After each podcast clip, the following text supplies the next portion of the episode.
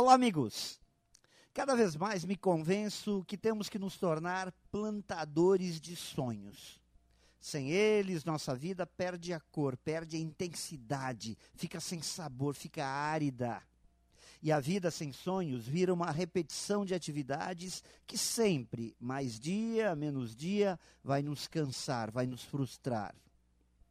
É claro que todos temos uma rotina a cumprir e ela tem seu valor, no sentido de nos economizar tempo, de poupar força criativa em atividades que já são conhecidas e as quais dominamos. Sabemos que a repetição nos exige menos.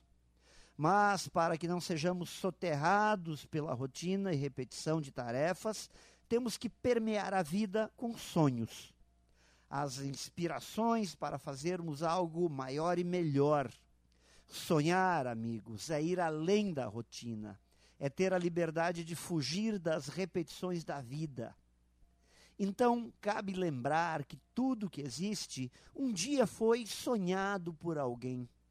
Tudo antes de existir como ideia, como conceito ou como matéria, primeiro, um dia nasceu como um sonho na mente de um plantador. Por isso, quais são os seus sonhos? Você está vivendo por eles ou será que a rotina já tomou todo o espaço da vida. Pense nisso e saiba mais em profjair.com.br. Melhore sempre e tenha muito sucesso!